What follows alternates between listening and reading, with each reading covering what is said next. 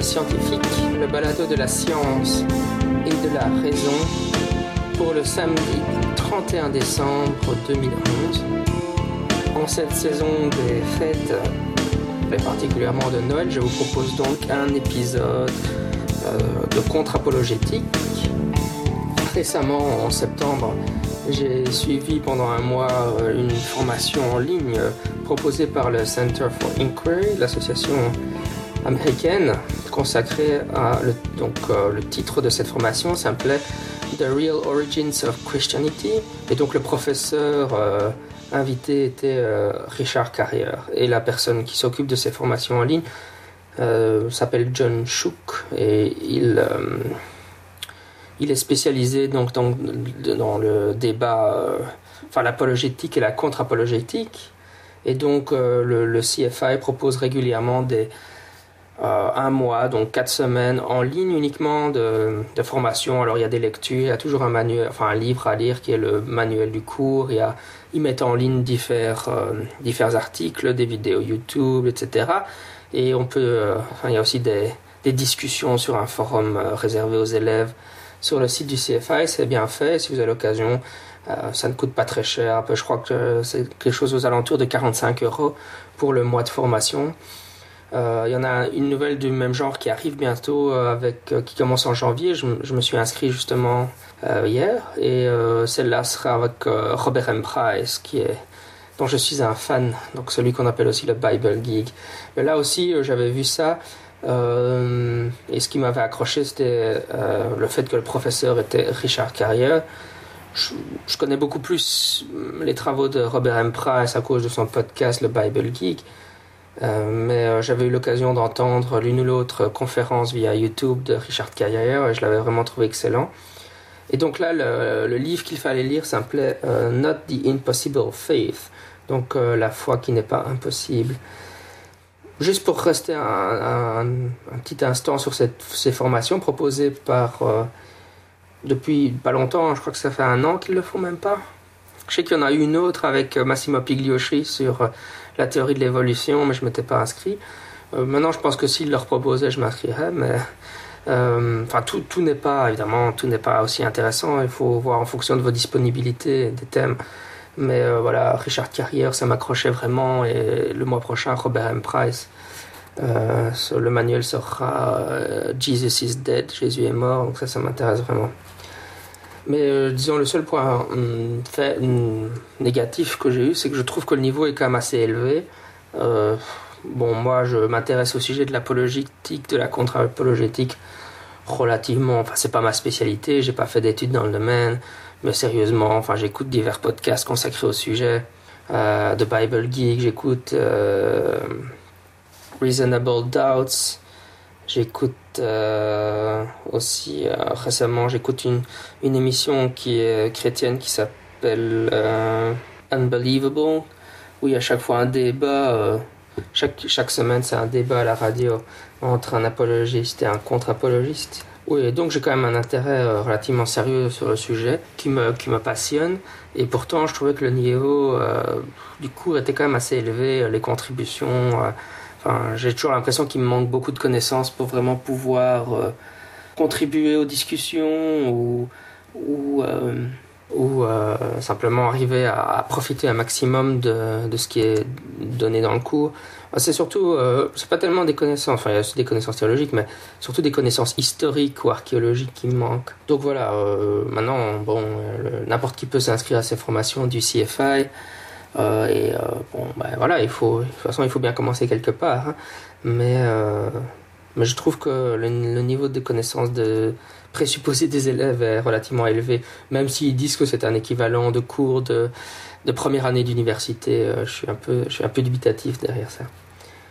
Euh, donc voilà, donc le cours Les origines réelles du christianisme, donc The Real Origins of Christianity, le manuel s'intitulait Not the Impossible Faith. Et en fait, c'est un livre qu'a écrit Richard Carrier en réponse à un livre d'un apologiste qui s'appelle James Patrick Holding, qui lui s'appelle The Impossible Faith, donc la foi impossible. Et donc le, le livre en réponse de Richard Carrier s'appelle La foi qui n'est pas impossible, Not the Impossible Faith. J'ai vraiment adoré ce bouquin. Le seul point négatif, encore une fois, c'est que justement, c'est un livre en réponse à un autre bouquin. Du coup, moi, j'avais pas lu le livre de Holding. Là encore, je suis allé voir sur YouTube certaines conférences données par Holding. De toute façon, j'avais pas envie d'acheter un bouquin d'un apologiste euh, qui défend évidemment, visiblement des positions assez saugrenues. Euh, enfin, il faudrait que je fasse l'effort, hein, mais euh, j'avais pas le temps. Euh, dans toutes mes lectures. Mais donc voilà, on a, on a des arguments en réponse à quelqu'un d'autre, mais quand on n'a pas lu le bouquin auquel euh, Richard Carrière répond, parfois c'est un peu difficile à suivre. Malgré tout, le, livre est vraiment super. Pour moi, il aurait mieux fait de l'écrire de manière générale plutôt que vraiment prendre argument par argument, chapitre par chapitre, euh, Holding. Enfin, l'argument central de Holding, c'est que la doctrine d'un Jésus mort et ressuscité est tellement incroyable que personne n'y aurait cru s'il n'y avait eu au départ des preuves. Donc aujourd'hui, on n'a plus de preuves de la résurrection de Jésus. Mais l'argument de Holding, c'est de dire il a dû en avoir, parce que c'était tellement une affirmation, l'idée que Jésus est mort et ressuscité était tellement surréaliste que personne n'y aurait cru si les disciples n'avaient pas pu fournir des preuves euh, solides, tangibles, irréfutables au moment, donc euh, au début du christianisme. Et donc, d'une façon de se dire, ok, maintenant on n'a plus les preuves, c'est pas grave, parce que ces preuves existaient au départ. Et, euh, et la preuve indirecte qu'on a, c'est justement que les gens sont mis à croire dans le christianisme. Pour le dire autrement, nous ne pouvons plus à l'heure actuelle vérifier les affirmations faites par les évangélistes. Pour cela, il nous faudrait une machine à voyager dans le temps. Néanmoins, au premier siècle, il était, selon Holding, possible pour les gens qui entendaient parler de la bonne nouvelle de la résurrection d'aller vérifier les dires des apôtres. Par exemple, inspecter si la tombe était vraiment vide, etc. Et pour lui, c'est à cause de cela que le christianisme naissant aurait fait de très nombreux convertis aussi rapidement. Et je dois dire, c'est un argument qu'on entend très souvent, par exemple sur le balado, enfin l'émission radio Unbelievable, incroyable.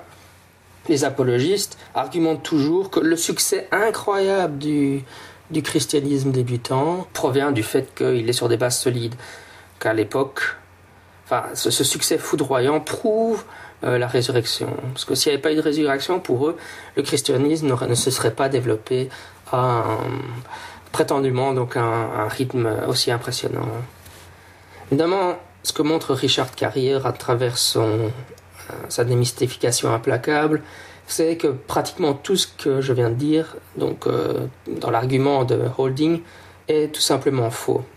Tout d'abord, euh, donc le nombre de convertis fut au début loin d'être aussi impressionnant que cela.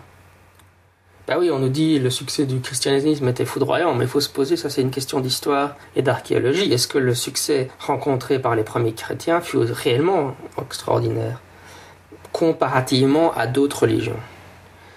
Il correspond en réalité au développement normal de nombreux cultes de l'Antiquité. Il faut attendre que le christianisme devienne religion d'État et que donc les gens soient forcés de se convertir pour que ce nombre explose véritablement. De manière fort amusante, en fait, Carrière euh, compare avec une secte, euh, si mes souvenirs de, mémoire gréco-romaine, qui demandait à ses membres masculins donc de s'émasculer, donc de, de, se couper les testicules pour devenir membre du groupe et euh, apparemment en termes de nombre le succès de cette secte était relativement équivalent au succès du christianisme. Pourtant les exigences étaient relativement euh, difficiles pour les, pour les hommes je pense. Et pourtant cette, cette, secte euh, gréco-romaine remporta un succès tout aussi important que le christianisme. C'est vrai qu'il faut, faut, faut, mettre en comparaison les, le succès des mystères le succès des écoles philosophiques antiques et celle du christianisme et voir si le développement du christianisme est vraiment incroyablement supérieur, enfin la vitesse et le nombre incroyablement supérieur à celle de, ses concurrents. Et Richard Carrier dit, démontre que non, qu'en fait c'est exactement euh, ce qu'on pourrait attendre.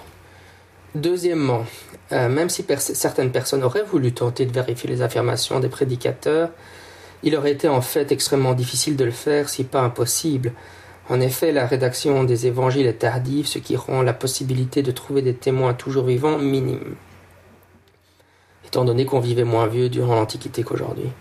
Voyager était difficile et prenait énormément de temps. Même chose pour l'envoi de lettres, et consulter les archives légales demandait des droits d'accès que peu de gens avaient.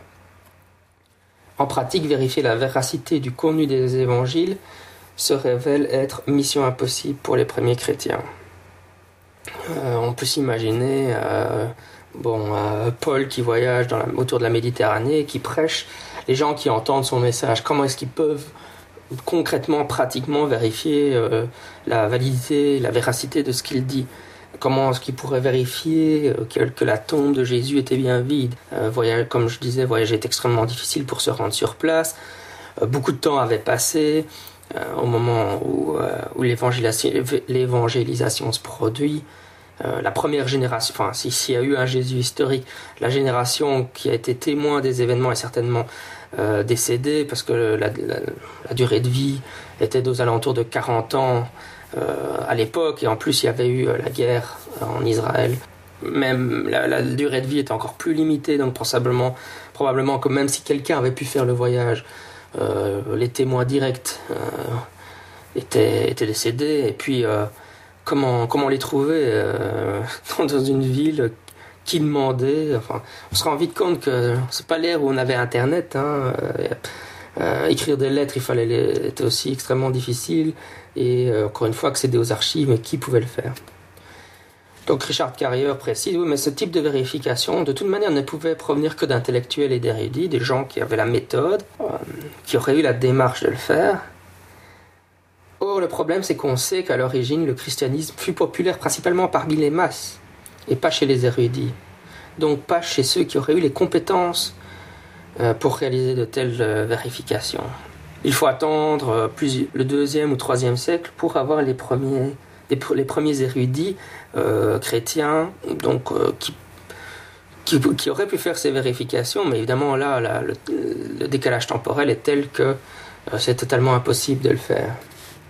En plus, contrairement à ce que Holding défend, si on pose que certaines personnes ont malgré tout réalisé des vérifications de ce genre, on n'a aucune, aucune preuve que ça soit le cas, aucun document qui atteste que quelqu'un aurait tenté de faire ce genre de vérification, mais même, mettons qu'un érudit aurait décidé de les faire, il se pourrait très bien que les personnes qui ont fait ces vérifications fassent justement partie des gens qui ne se sont pas convertis.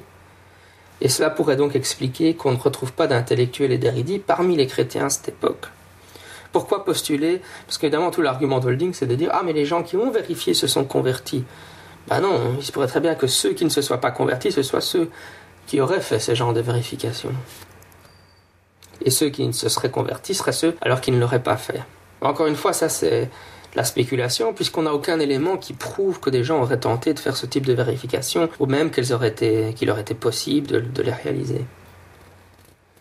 Enfin, euh, si on prend au pied de la lettre les actes des apôtres, donc le livre dans la Bible qui raconte la période d'évangélisation, donc principalement euh, ce qu'a réalisé Paul, euh, les actes de Paul pour évangéliser, ce livre raconte pourquoi les gens se convertissaient à l'époque.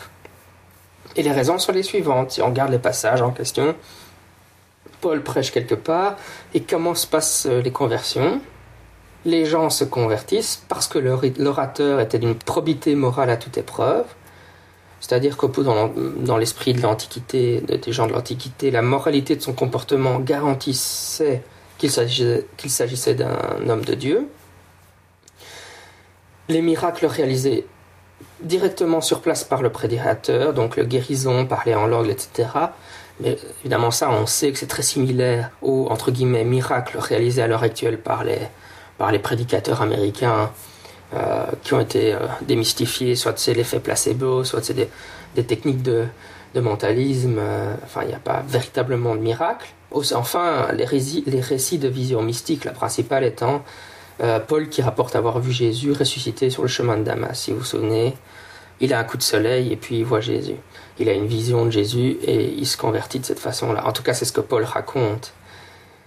Et aussi, oui, j'ai oublié le dernier point, c'est l'interprétation des Écritures saintes. Donc les arguments invoqués, la moralité de l'orateur, les miracles qu'il réalise, le fait qu'il rapporte des visions mystiques, le fait qu'on rapporte des visions mystiques, évidemment qui peuvent avoir des explications psychologiques, etc.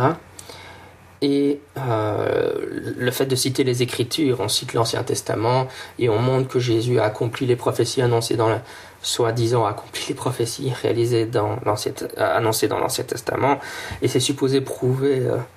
évidemment, si on se prend, on se place dans le contexte de la thèse mythiste, enfin même même même s'il y avait eu un Jésus historique, mais si on pose que les, rédacteurs des évangiles, ce qu'ils faisaient en fait, c'est qu'ils ils rajoutaient, enfin ils fictionnalisaient, c'était de la fiction, donc ils écrivaient en réalité, ce qu'il prenait, c'est qu'il prenait les, prophéties de l'Ancien Testament et puis il racontait une histoire basée sur ces prophéties. Donc en fait, il les réalisait à l'écrit. C'est pas difficile si on a un livre qui nous dit ça doit arriver d'écrire un roman ou une nouvelle qui accomplit euh, les prophéties qu'on a sous les yeux. Hein. ça. Donc, enfin, encore une fois, dans l'esprit de l'Antiquité, on vous dit ah ben Jésus a fait ça, ça, ça et ça. Euh, l'Ancien Testament, euh, tel verset, tel verset, tel verset dans l'Ancien Testament prédisait qu'il allait faire ça, donc ça prouve que, euh, que Jésus était bien le Fils de Dieu. enfin, toutes ces preuves, évidemment, dans un esprit scientifique, contemporain, etc., sont largement insuffisantes. Elles étaient suffisantes pour convaincre des gens de l'Antiquité, mais elles ne devraient plus être suffisantes à l'heure actuelle. Donc à aucun moment, euh, dans, les actes des apôtres, on nous dit que euh, quelqu'un aurait pris la peine de vérifier, de faire des vérifications de preuves, aurait envoyé des lettres, etc. Au contraire, très souvent, on nous dit Paul euh, prêcha, blablabla, et puis le jour même, les gens se convertirent en masse. Bon, ben si, si ils se convertissent le jour même, on voit pas comment ils auraient pu faire un voyage en Israël, ou ils auraient pu écrire des lettres, ou ils auraient pu essayer de voir des témoins. On voit bien qu'il n'y a pas de, vérification de preuves à l'œuvre. Voilà, donc euh, ça c'est le livre Not the Impossible Faith que je vous conseille. C'était Scepticisme scientifique. Je suis votre hôte, Jean-Michel Abrassard. D'ici là, à la semaine prochaine, sceptiquement vôtre.